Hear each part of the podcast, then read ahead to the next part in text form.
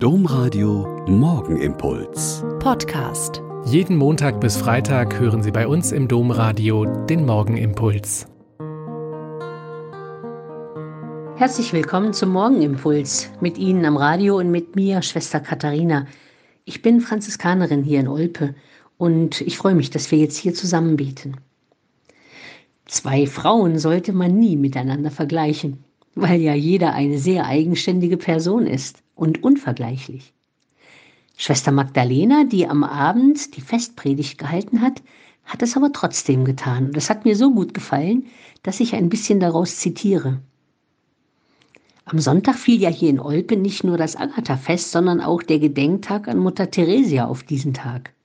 Und so hat es sich angeboten, an beide Frauen gemeinsam zu denken. Ihre Geburtsjahre liegen weit auseinander. Agatha wurde vor etwa 1790 Jahren geboren, Maria Theresia vor fast 190 Jahren. Die eine in Catania auf Sizilien, die andere hier in Olpe. Was haben denn diese beiden Frauen gemeinsam? Zum einen sind sie Töchter wohlhabender Eltern und sie haben sich geweigert, sich einfach verheiraten zu lassen.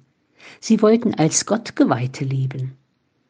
Für Agatha waren die Konsequenzen grausam und unbegreiflich, aber sie hat sich nicht von ihrem Entschluss abbringen lassen und unglaublicherweise zunächst die schrecklichen Foltern überlebt und ist dann doch daran gestorben.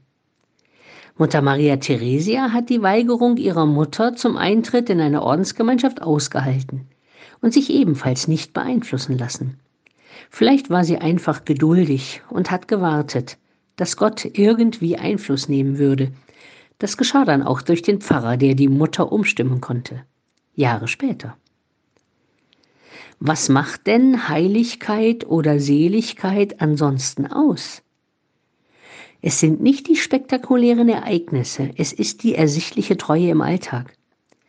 Papst Franziskus hat das in seinem schönen Schreiben Freut euch und jubelt sehr treffend und ermutigend zum Ausdruck gebracht. Da gibt es nur ein paar Gedanken daraus.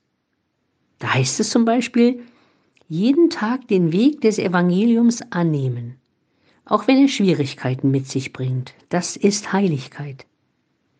Heiligkeit als Haltung im Alltag braucht Durchhaltevermögen, Geduld, Sanftmut, Freude und Sinn für Humor, Wagemut und Eifer, eine Gemeinschaft und miteinander Gebet.